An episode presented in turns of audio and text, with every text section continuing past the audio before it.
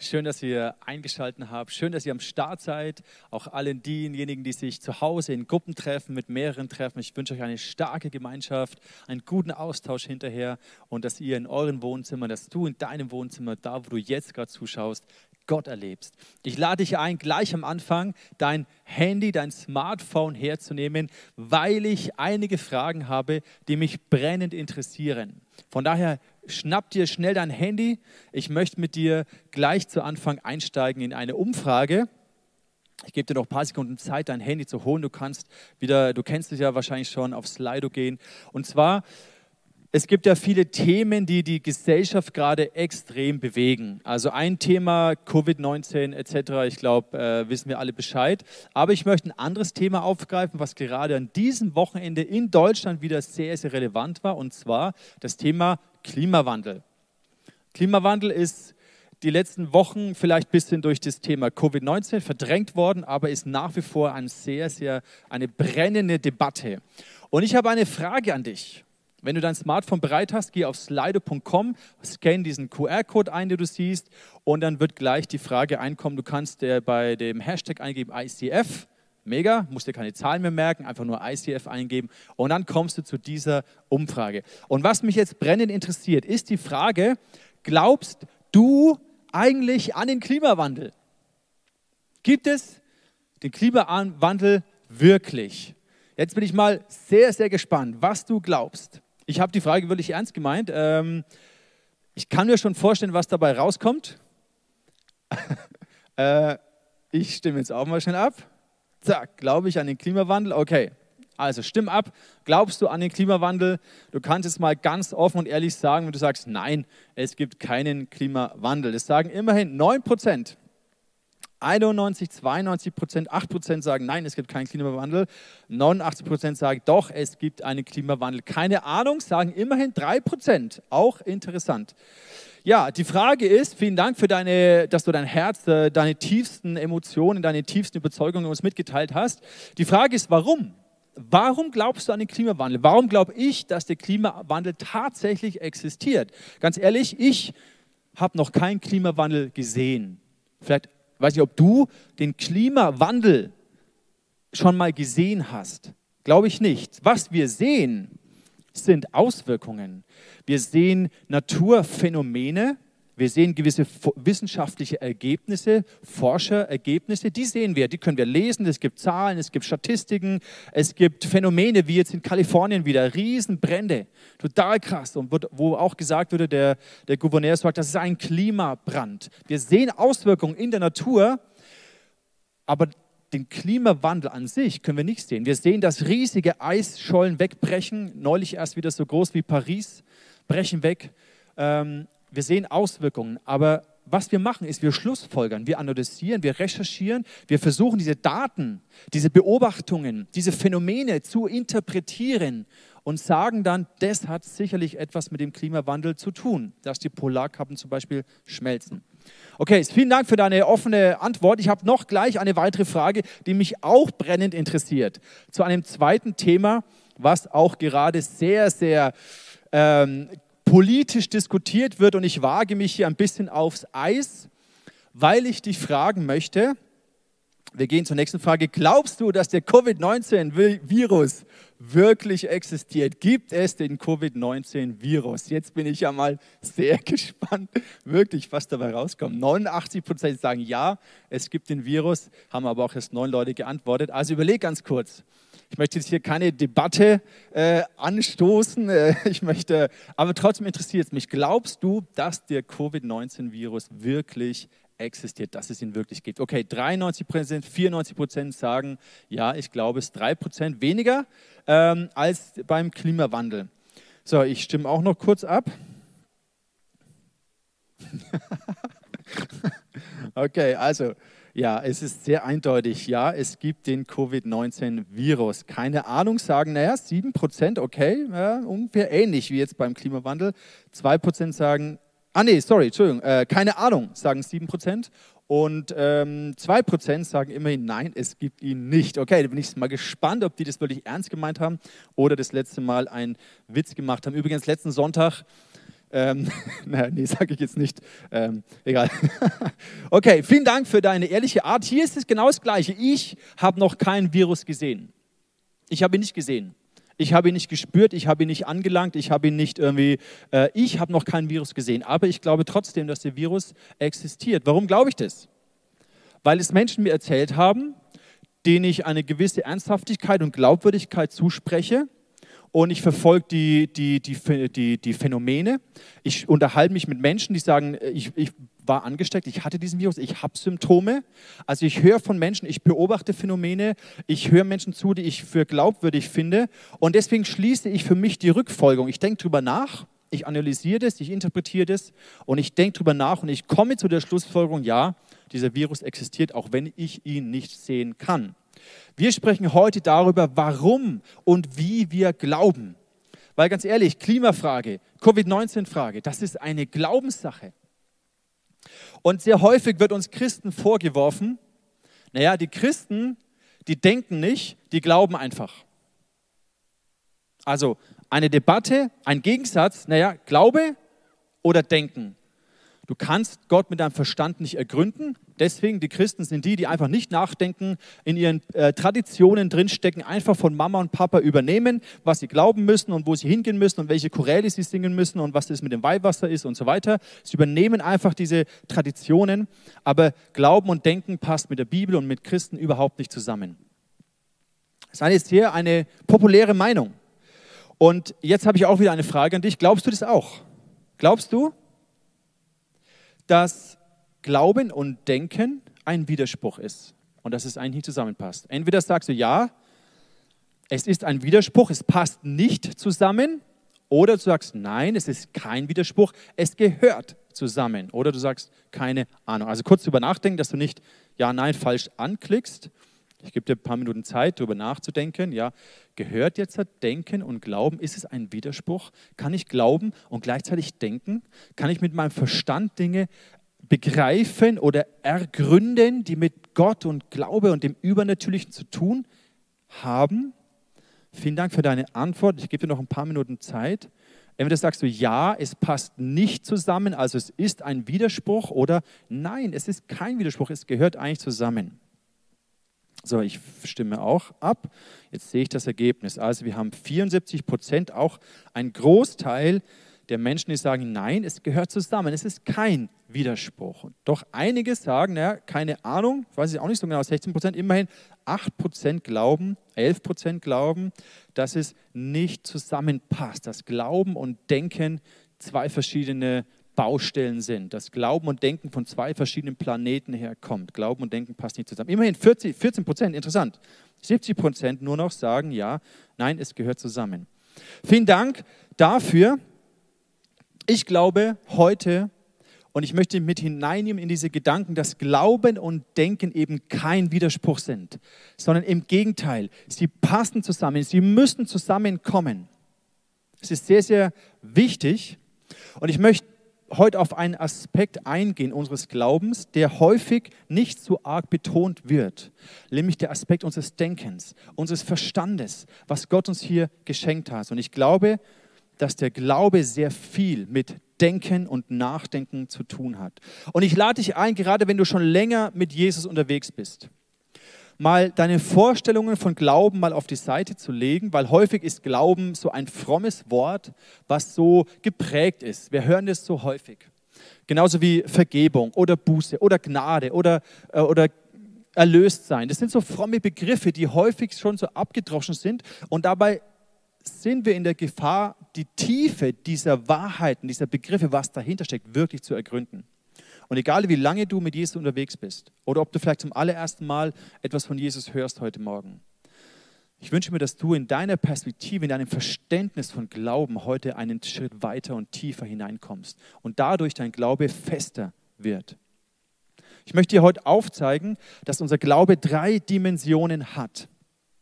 Und es braucht alle diese drei Dimensionen, diese verschiedenen Aspekte, damit unser Glaube eben nicht langweilig wird, nicht einfach ähm, ja, keinen Bestand hat in Krisenzeiten, sondern nachhaltig ist, krisenerprobt, dass eine tiefe Überzeugung in unser Herzen entstehen kann. Glaube braucht so einen Impuls, irgendwie eine, eine, ein Erlebnis mit Gott oder ein Gefühl oder ein Gedanke oder ich höre jemand, was mir, was mir jemand anders erzählt, ein Zeugnis oder eine Predigt und dann dieser Impuls, der kommt, dann verarbeite ich diesen Impuls durch Denken. Ich denke drüber nach, ich bewege das, ich schalte mein Hirn ein. Und als, als Folge dieses Denkprozesses komme ich zu einer Überzeugung. Und aus dieser inneren Überzeugung, diese Überzeugung vervollständigt sich durch mein Handeln, durch die Taten, die ich tue, auf Grundlage dieser Überzeugung.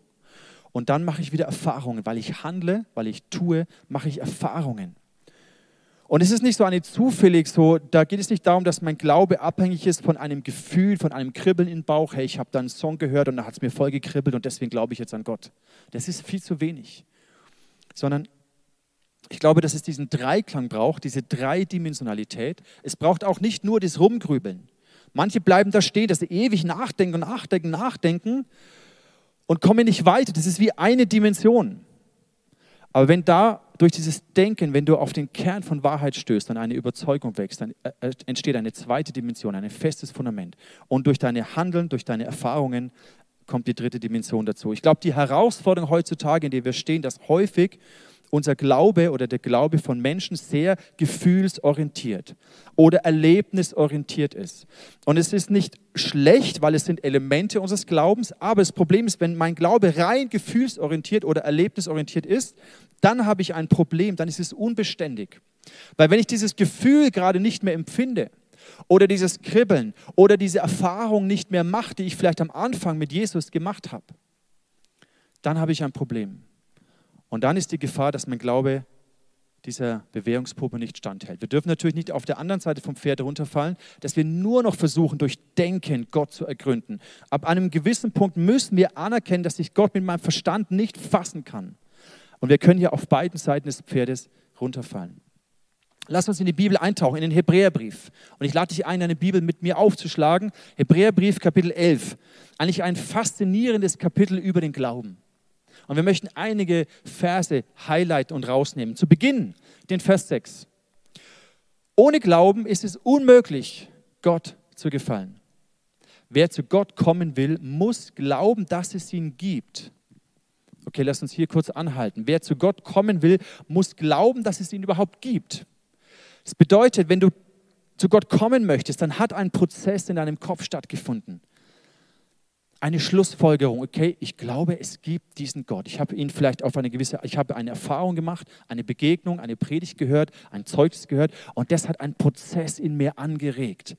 Und ich glaube, dass es diesen Gott gibt und ich mache mich auf, ihn zu suchen. Wer zu Gott kommen will, muss glauben, dass es ihn gibt. Wenn du gar nicht erst glaubst, dass Gott existiert, wirst du dich auch nicht auf die Suche machen. Aber wenn du glaubst, dass Gott existiert, wenn dieser Prozess in deinem Herz, in deinem Kopf, in deinem Verstand stattgefunden hat, beginnst du ihn zu suchen. Und er sagt, dass er die belohnt, die ihn aufrichtig suchen. In unseren Flitterwochen was jetzt schon 19 Jahre her ist, hatten wir eine, ein Erlebnis, was für mich sehr ähnlich ist. Und zwar, wir haben gehört von einem wunderschönen Strand. Wir haben gehört, da gibt es einen Strand, der soll der schönste auf der ganzen Welt sein. Wir haben davon gehört. Da wurden sogar Filme drüber gedreht, über diesen Strand. Und dann habe ich gesagt, wow, krass, hey, wie wäre es, diesen Strand zu entdecken? Wie wäre es, genau an diesem Strand zu liegen? Und dann haben wir recherchiert, da haben wir nachgelesen, dann haben wir uns mit Leuten unterhalten, die vielleicht schon mal dort waren und wie das war. Und dann haben wir uns einen Plan gemacht und gesagt, okay, wenn wir da hinkommen wollen, dann müssen wir natürlich in die Richtung hinfliegen. Dann müssen wir unseren Urlaub so und so timen. Dann haben wir uns auf die Suche gemacht, ob dieser traumhafte Strand nur eine Legende ist, nur ein Gerücht ist oder ob er tatsächlich wahr ist. Wir wollten das entdecken. Und siehe da, nach einem gewissen Weg, nach einer Reise, wir haben uns auf die Reise gemacht. Und wir haben festgestellt, nachdem wir recherchiert haben, mit Menschen darüber geredet haben, nachdem wir nachgedacht haben, waren wir letztendlich an diesem Strand gesessen. Da sind einige interessante Dinge passiert, die uns näher kennen, äh, kennen die Geschichte, da möchte ich jetzt nicht darauf eingehen, aber wir haben letztendlich sind wir an diesen Punkt gekommen, wo wir diesen Strand erlebt haben und er war wirklich traumhaft schön. Bevor wir uns aber aufgemacht haben zu dieser Insel, zu diesem Strand, haben wir geglaubt, sind wir zu der Schlussfolgerung gekommen, dass dieser Strand wirklich existiert. Und ich glaube, das meint hier der Schreiber des Hebräerbriefs, wer zu Gott kommen will, muss glauben, dass es ihn gibt. Und wenn wir Gott suchen, werden wir belohnt. Häufig wird Glaube reduziert auf eine Kopfsache. Wenn wir aber dieses gleiche Kapitel im Hebräerbrief mal durchlesen, dann sehen wir, es beginnt mit etwas, was wir im Kopf prozessieren, mit unseren Gedanken, mit unseren, Recherche, mit unseren, ähm, ähm, mit unseren Entscheidungen. Und das, was wir im Kopf, die, dieser Prozess in unserem Kopf führt uns zu einem Verhalten. Und das ganze Kapitel im, im Hebräerbrief ist voll von Menschen, die nicht bei dem drüber nachgrübeln und nachdenken stehen geblieben sind, sondern dann ihren Glauben auch hingegeben und überzeugt gelebt haben. Echter, lebendiger christlicher Glaube beginnt mit einem rationalen, argumentativen Nachdenken, mit einem Prozess. Und daraus entsteht überzeugtes, hingegebenes Handeln und auch einen gewissen Gehorsam Gott gegenüber. Die zentrale Stelle, die wir uns anschauen, ist der allererste Vers im Hebräer Kapitel 11. Und dieser Vers ist der einzige in der ganzen Bibel, wo eigentlich Glaube so wirklich definiert wird. Der einzige in der ganzen Bibel. Deswegen ist er essentiell. Da heißt es hier im Hebräer 1, was ist denn der Glaube? Er ist ein Rechnen mit der Erfüllung, ich lese hier aus der neuen Genfer Übersetzung, er ist ein Rechnen mit der Erfüllung dessen, worauf man hofft, ein Überzeugtsein von der Wirklichkeit unsichtbarer Dinge. Wow, ich liebe diesen Vers, obwohl ich nicht behaupten würde, dass ich ihn in der ganzen Tiefe schon ergriffen habe. Aber mich begeistert dieser Vers. Hier, es beginnt mit einem Prozess in deinem Kopf mit Rechnen. Ich weiß, einige von euch hassen Rechnen. Mathe in der Schule immer schwierig gewesen. Ich, ich hoffe, dass ich dich jetzt nicht verliere während dieser Zeit, sondern es geht darum, der Glaube beginnt. Es ist ein Rechnen, ein, eine Überlegung in deinem Kopf, in deinem Verstand. Etwas, worüber du nachdenkst worüber du meditierst. Die Frage ist, womit rechnest du denn? Du kannst nicht einfach rechnen mit nichts. Du brauchst immer irgendeine Basis, einen Anhaltspunkt, möchte ich sagen, ein Indiz, womit du rechnen kannst. Etwas, womit, worauf du deine Gedanken richtest. Im Beispiel Klimawandel, den wir uns angeschaut haben, da hast du die Phänomene, du hast gewisse Beobachtungen in der Natur, du hast gewisse vielleicht wissenschaftliche Erkenntnisse und das gibt dir die Grundlage für deinen Denkprozess, und dann kommst du zu dieser Überzeugung, der Klimawandel existiert. Es beginnt mit etwas, wo du rechnest, wo du nachdenkst, wo etwas in deinem Kopf passiert. Zum Beispiel, wo ich vor dieser Entscheidung war, mein Studium zu verändern, mein Medizinstudium zu verändern, damit ich ähm, Gemeinde bauen kann. Es war ein Prozess in meinem Kopf. Ich habe darüber nachgedacht. Ich habe überlegt, okay, wo habe ich Gott erlebt? Ich bin zu dieser Überzeugung gekommen, dass ein Ruf Gottes auf meinem Leben liegt, nicht für die Medizin, sondern für Gemeinde. Und diese Überzeugung ist gewachsen durch einen Prozess, wo ich nachgedacht habe, wo ich diese Anhaltspunkte, diese Indizien analysiert habe. Ich habe darüber nachgedacht, wie Gott mich gebraucht hat in meiner Jugendgruppe damals, mit 16, 17 Jahren. Im Schülergebetskreis in der Schule, wo ich war, wo sich viele meiner Freunde bekehrt haben und Jesus kennengelernt haben. Wie ich dann auf dem Abiturjahrgang, auf dieser Abschlussgottesdienst predigen durfte wie ich Begegnungen hatte mit Menschen, die in mein Leben hineingesprochen haben, die mich in Leiterschaft gefördert haben. Ich habe nachgedacht über all diese Indizien, wo ich Gott erlebt hatte in Leiterschaft, wie er mich gesegnet hat, wie Menschen gesegnet wurden, verändert wurden durch das, was passiert ist. Auch damals schon haben wir so ein übergemeindliches Jugendnetzwerk gegründet in Nürnberg. Ich habe darüber nachgedacht, okay Gott, was sind die Indizien, die Anhaltspunkte, womit rechne ich? Und da ist in mir die Überzeugung gewachsen, dass ein Ruf Gottes auf meinem Leben ist. Und gemäß dieser Überzeugung habe ich gehandelt. Auch jetzt wieder. Ich darf zurückblicken auf 20 Jahre, wo ich diese Gemeinde leiten darf, mit so vielen wunderbaren Menschen um mich herum.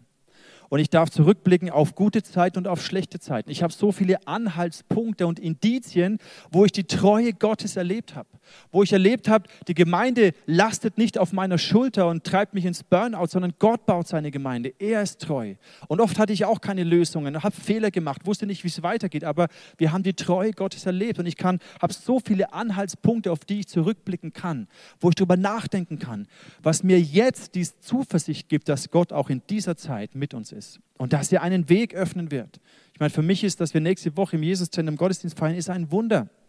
Und vor einigen Tagen gab es diese Option aber noch nicht und Gott hat einen Weg geöffnet. Er war wieder einmal treu.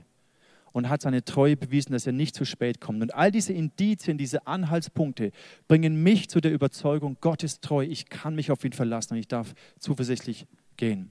Lass uns zwei Beispiele im, in dem Hebräerbrief anschauen, wo auch wir Vorbilder unseres Glaubens sehen, die auch diesen Denkprozess hatten. Als erstes im Vers 11, Kapitel 11, Vers 11. Hier geht es um die Sarah. Die Sarah, die Frau von Abraham, die unfruchtbar war und aber die Verheißung bekommt, dass sie schwanger wird. Und die war schon hochbetagt, eigentlich nach einem ähm, natürlichen Phänomen keine Chance mehr auf Schwangerschaft. Aber hier heißt es im Vers 11, sie, denn sie hielt den für treu, der es verheißen hatte. Durch Glauben empfing Sarah, auch Sarah, die unfruchtbar war, Kraft, Nachkommen hervorzubringen, trotz ihres Alters. Denn sie hielt den für treu. In der neuen Genfer äh, Übersetzung heißt es, Abraham war überzeugt, dass der, der ihm den Sohn versprochen hat, vertrauenswürdig ist. In der Schlachterübersetzung heißt es, weil sie den für treu achtete, der es verheißen hat. Also da war ein Prozess. Im Englischen kommt es sehr gut raus, in der New International Version. Because she considered him faithful. To consider heißt nachdenken, grübeln, überlegen. Ist er vertrauenswürdig? Kann ich ihm vertrauen? derjenige, der mir dieses, diese Verheißung gegeben hat. Das heißt, da war ein Prozess im Kopf, ein Nachdenken bei der Sarah. Und dann ist sie zu dem Schluss gekommen, Gott ist vertrauenswürdig. Warum? Was war ihr Anhaltspunkt? Was war ihr Indiz? Womit hat sie gerechnet? Sie hat die Treue Gottes bereits erlebt gehabt. Sie hat erlebt, dass Abraham, ihr Mann, dem Beruf Gottes gefolgt ist und dass er sie in dieses Land hineingeführt hat, dass er sie versorgt hat, dass er sie beschützt hat. Sie konnte zurückblicken auf so viele Erfahrungen mit Gott, wo er treu zu seinem Wort, zu seiner Verheißung gestanden ist. Und deswegen, she considered him faithful. Deswegen hielt sie den für treu und hat Kraft empfangen, dass diese Verheißung wahr wird. Hatte sie eine absolute Sicherheit? Nein. Aber hatte sie Grund zu glauben, dass Gott sein Versprechen wahrmachen wird? Ja. Sie hat einen Grund zu glauben. Und dieser Grund war die Basis ihrer Überzeugung. Und dann empfing sie dieses Wunder und wurde schwanger. Abraham ging es ganz genauso. Im Vers 19, auch ganz interessant dieses Detail. Hier ist die Situation, dass Isaak bereits geboren wurde, der Sohn der Verheißung. Und dann sagt Gott, aber nimm deinen Sohn und opfere ihn was ein rieseneigenes Thema wäre, aber Abraham steht hier im Vers 19, er dachte. Er dachte, er hat sich überlegt, okay, krass, Gott hat mir diesen Sohn geschenkt und das an sich war schon ein Riesenwunder. Und er dachte drüber nach, wenn Gott jetzt sagt, ich soll ihn opfern, dann kann er ihn wahrscheinlich auch von den Toten auferwecken sogar. Er hat drüber nachgedacht, er dachte. Im Englischen heißt es auch wieder so gut, Abraham reasoned. Das heißt, er, er, hat, er hat argumentiert. Er hat all die Male hergeholt, wo er Gott erlebt hat, wo Gott treu war. Und deswegen ist er durch sein Nachdenken zu dem Schluss gekommen, das Indiz war die Treue Gottes, dass er überhaupt einen Sohn hat. Das hat ihm den Grund zu geben, zu glauben, dass Gott sogar ihn auch von den Toten auferwecken wird, dass es eine Lösung gibt, dass Gott irgendwie, obwohl er die Lösung noch nicht sah, dass er irgendwie eine Lösung schaffen wird. Und das ist das Leben im Glauben. Du suchst diese Anhaltspunkte, diese Indizien der Treue Gottes und du denkst darüber nach, so wie Abraham. Er dachte, er hat seinen Verstand gebraucht, er hat sein Hirn gebraucht und ist dann zu dieser Überzeugung gekommen, Gott ist treu und deswegen kann ich handeln. Dieses Denken, diese Art zu denken führt zu einer Überzeugung. Und diese Überzeugung ist die Basis deines Glaubens. Nochmal zurück zu dem ersten Vers im Hebräerbrief aus der neuen Genfer Übersetzung. Was ist denn der Glaube? Er ist ein Rechnen mit der Erfüllung dessen, worauf man hofft, ein Überzeugtsein von der Wirklichkeit unsichtbarer Dinge. Es ist noch nicht sichtbar, es ist noch nicht greifbar. Du weißt nicht, welche Lösung Gott hat, aber du bist überzeugt, dass Gott vertrauenswürdig ist. In der Schlachterübersetzung, da heißt es, der Glaube, er ist eine feste Zuversicht auf das, was man hofft. Eine Überzeugung von Tatsachen, die man nicht sieht. Es sind Tatsachen, die du aber nicht siehst. Aber du bist überzeugt, weil du darüber nachgedacht hast, weil du dich mit Menschen unterhalten hast, weil du das Wort Gottes liest und siehst. So viele Menschen haben Gott erlebt. So viele Menschen, die ich heute noch kenne, haben Gott erlebt. Es gibt einen Gott. Die ganze Welt, die Schöpfung macht gar keinen Sinn ohne Gott. Wenn du über die Schöpfung nachdenkst, musst du an den Punkt kommen, es muss einen Schöpfer geben. Es macht gar keinen Sinn anders. Und diese Überzeugung gibt dir eine Grundlage zu handeln. Und es ist diese zweite Dimension, eine tiefe Überzeugung. Warum gehen so viele junge Menschen auf die Straßen? Jetzt wieder in Nürnberg. Riesendemo. Warum gehen sie auf die Straße, die jungen Menschen, und demonstrieren für den Klimawandel? Weil sie glauben, weil sie davon überzeugt sind, dass der Klimawandel existiert und dass wir etwas tun müssen und tun können. Das ist ihre Überzeugung, das ist ihre Grundlage und auf dieser Grundlage handeln sie. Es braucht diese tiefe Überzeugung. Eine andere Frage, die auch kritisch ist heute, politisch brisant. Entschuldigung, ich muss kurz aufstehen. Ist mir runtergefallen. Eine Maske. Warum tragen wir Masken? Ich weiß, politisch schwierig. Ja, einige finden, finden es äh, ganz schlimm, einige sagen, ja, okay. Ähm, warum tragen wir Masken? Zum einen, weil es die Regierung verordnet hat und wir uns dem beugen, mehr oder weniger, je nachdem, wo du stehst auf dieser Skala. Ähm, ich trage die Maske, weil ich, ich bin auch kein Wissenschaftler.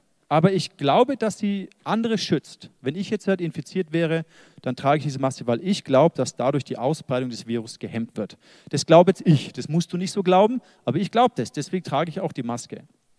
Und bin, sage ich mal, überzeugt, naja, vielleicht nicht hundertprozentig überzeugt, aber ich trage sie trotzdem. Ich vertraue jetzt mal, dass die schon wissen, was gut ist. Ich bin ja auch kein Wissenschaftler. Aber ein banales Beispiel. Auf der Grundlage unseres Glaubens, unseres Nachdenkens. Wir brauchen einen Grund. Wir brauchen diese Indizien, diese Anhaltspunkte, die ihm einen Grund geben zu glauben. Und dann, und es ist die dritte Dimension, führt diese Überzeugung führt zu Handeln. Und dieses Handeln im Glauben, im Vertrauen, obwohl ich die Lösung noch nicht sehe, ich gehe einen Schritt im Glauben und plötzlich macht Gott Wunder und Dinge entstehen. Das, was unsichtbar war, wird sichtbar. Ich habe euch einen Videoclip mitgebracht, den ich, der mich so inspiriert. Diesen Prozess habe ich seit Jahren begleitet.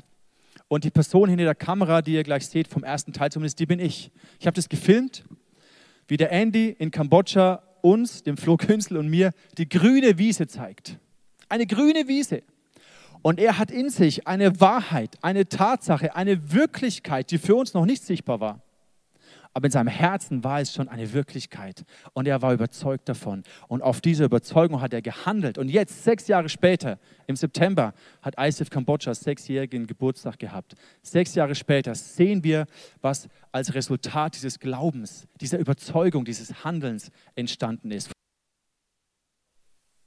Ist das nicht überwältigend? Mich, mich berührt es total. Wir waren vor sechs Jahren auf der grünen Wiese gestanden und haben Jahr für Jahr gesehen, was, was, was da gewachsen ist. Bis hin heute zu dem Wakeboard Park, den sie errichten konnten und dadurch ja, viele Menschen auch neu erreichen. Die Top-Elite der, der Politiker kommt dorthin. Das ist der einzige erste Wakeboard-Park in Kambodscha. Und die Geschichten, die der Andy und das Team dort erlebt, sind einfach überwältigend.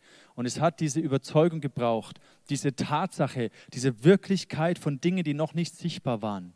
Und dann auf dieser Überzeugung, auf der Grundlage, hat es entschlossenes, hingegebenes Handeln gebraucht. Und das sind diese zwei Seiten dieser Medaille. Glauben hört nicht nur, es bedeutet nicht nur im Kopf über etwas nachdenken und philosophieren und irgendwelche Ideen spinnen, sondern Glauben bedeutet, durch diesen Prozess des Nachdenkens zu einer Überzeugung zu kommen und auf dieser Grundlage zu handeln. Deswegen Glaube und Gehorsam, Glaube und Werke, Glaube und Handeln sind zwei Seiten der gleichen Medaille. Beides gehört zusammen. Im Hebräer 11, da lesen wir, dass Abraham, er gehorchte durch den Glauben. Er hatte diesen Prozess, er dachte nach. Und dann im Vers 8 lesen wir, er gehorchte Gott. Und er, als er berufen wurde, das heißt, da war der Ruf Gottes da. Abraham hat darüber nachgedacht und er hat gesagt, okay, ich ziehe aus nach dem Ort auszuziehen, den er als Erbteil empfangen sollte. Er zog aus, ohne zu wissen, wohin er kommen würde. Deswegen ist er der Vater des Glaubens. Er hat darüber nachgedacht, ob Jahwe vertrauenswürdig ist. Und er ist zu dem Schluss und zu der Überzeugung gekommen, ich gebe mein Zuhause, mein Zuhause auf, ich folge diesem Ruf, ich gebe meine Sicherheit auf, mein, alles, was ich hier habe, mein Umfeld und ich folge diesem Ruf Gottes. Und das ist eben diese zweite Seite der Medaille. Und ich möchte euch noch mehr Stellen zeigen in diesem gleichen Kapitel und euch, euch einfach highlighten, wie Menschen aus diesem Glauben gelebt haben. welche Entscheidungen sie getroffen haben, wie sie gehandelt haben. Da heißt es im Vers 7, durch den Glauben hat Noah die Arche gebaut. Er hat sie gebaut. Er hat nicht nur darüber nachgedacht und philosophiert und visioniert, sondern er hat sie gebaut. Durch den Glauben hat Abraham Isaak dargebracht. Es war aktiv. Durch den Glauben segnete Isaak den Jakob. Er hat ihn gesegnet. Er hat seine Hände aufgelegt. Durch den Glauben redete Josef. Er hat gesprochen. Er hat Dinge ausgesprochen im Glauben. Durch den Glauben wurde Mose verborgen. Seine Eltern haben gehandelt, weil sie davon überzeugt waren, dass auf diesem Kind eine Berufung Gottes ist. Durch den Glauben weigerte sich Mose, als er groß geworden sah, war, einen Sohn des Pharaos zu heißen. Er weigerte sich auf der Grundlage seiner Überzeugung. Durch den Glauben verließ er Ägypten. Durch den Glauben vollzog er das Passa. Durch den Glauben gingen sie durch das Rote Meer. Sie sind durchgelaufen. Durch den Glauben fielen die Mauern ein. Seht ihr diese zwei Seiten der Medaille? Der Prozess beginnt in deinem Kopf. Du denkst darüber nach. Ist Jahwe vertrauenswürdig? Und du kommst, du analysierst diese Indizien, deine Erfahrungen, das, was Menschen dir erzählen, was du in der Bibel im Wort Gottes liest. Und du kommst zu der Überzeugung, er ist vertrauenswürdig. Und dann handelst du. Glauben und Gehorsam. Glauben und Handeln. Und dann ist eine Zusammenfassung im Vers 33. Diese, also all die Zeugen des Glaubens, diese haben durch Glauben Königreiche bezwungen, Gerechtigkeit geübt, Verheißungen erlangt, Löwen den Rachen gestopft, des Feuers Kraft ausgelöscht. Sie sind der Schärfe des Schwertes entronnen, aus Schwachheit zu Kraft gekommen. Sie sind stark geworden im Kampf und haben fremde Heere in die Flucht geschlagen. Wow, was alles möglich ist auf, ein, auf der Grundlage einer Überzeugung. Nicht nur auf eines Gefühls oder einer Erfahrung, die ich mal irgendwo gemacht habe, sondern auch eine Überzeugung, die ich in mir gefunden habe, ein mutiges, hingegebenes Handeln. Und das sind diese drei Dimensionen, über die ich gesprochen habe. Dieses Nachdenken, die innere Überzeugung und dann des Handelns. Und wenn Zweifel kommen, Zweifel kommen häufig nicht, dass wir grübeln und nachdenken, sondern Zweifel kommen, indem wir nicht mehr über das Nachdenken, wer Gott eigentlich ist, was Gott gemacht hat. Jesus gebraucht dieses Beispiel von den Spatzen. Er sagt den Menschen, die ihm zuhören, hey, schaut doch die Spatzen an. Gott versorgt doch die Spatzen. Denk doch drüber nach. Bist du nicht wichtiger als die Spatzen? Überleg doch mal, schalt mal dein Hirn ein. Wie groß, wenn er sogar die Spatzen versorgt, wie viel mehr, wie viel wichtiger bist du ihm? Denk doch drüber nach. Du brauchst keine Angst zu haben. Gott versorgt dich, er ist da. Du bist ihm wichtiger als die Spatzen. Schalte dein Hirn ein und deine Zweifel verschwinden, wenn du zu dieser Überzeugung kommst. Ja klar, wenn Gott doch die Spatzen versorgt, dann wird er doch auch mich nicht vergessen. Für mich war das ganz wichtig, neu zu realisieren, was Glauben bedeutet, warum wir glauben, wie wir glauben damit wir in schwierigen Situationen, in Stürme des Lebens, in Unsicherheiten, wo wir nicht wissen, wie es weitergeht, wo bewohnte und gewährte Strukturen wegbrechen, dass wir Sicherheit finden. Seit 20 Jahren habe ich immer wieder erlebt, dass Gott treu ist, dass Gott Türen geöffnet hat, dass neue Leute gekommen sind, die Verantwortung übernommen haben, die Gemeinde zu dem gemacht haben, weitergebracht haben. Wir alle sind Gott nachgefolgt in diesen letzten Jahren. Wir alle haben die Treue Gottes erlebt, dass er Wunder gemacht hat. Und ja, es ist manchmal eine Challenge, einen Preis, eine Herausforderung. Aber am Ende durften wir erleben, dass Gott treu ist. Und deswegen habe ich diesen, diese Zuversicht, diese Hoffnung, diesen Glauben, dass Gott treu ist. Wenn du heute an dem Punkt bist, wo du selber zweifelst, wo du nicht weißt, was dein nächster Schritt ist, dann möchte ich dir Mut machen. Dein erster Schritt könnte sein, ganz neu über das nachzudenken, wer Gott ist über die Größe Gottes nachzudenken, nachzulesen, die Bibel zu schnappen, zu lesen. Wer ist dieser Gott? Wie groß ist er? Hat er mich vergessen? Bin ich ihm wichtiger als die Spatzen? Denk drüber nach und finde diese Überzeugung der Wahrheit. Tausch dich aus mit anderen Menschen, denen du vertraust, die Gott erlebt haben, ob dieser Gott vertrauenswürdig ist. Und ich lade dich ein, jetzt werden diesen nächsten Song dein Herz auf diesen Gott auszurichten. Und stell dir vor, was in deinem Leben passiert, wenn dein Glaube mündig, stark wird, krisenerprobt, nicht nur abhängig ist von einem Gefühl oder einer Erfahrung, die du mal gemacht hast, sondern was wäre, wenn dein Glaube auf einer festen Überzeugung gegründet ist, dass es diesen Gott gibt und dass er es gut meint mit dir und dass er einen Weg hat eine Lösung hat, dass er dir begegnet, dass du ihm wichtig bist, dass er deinen Hunger stillt, dass er dich heilen und wiederherstellen wird, dass, deine, dass die Güte Gottes und der Segen Gottes über dir ist. Das möchte ich dir heute Morgen zusprechen. Amen.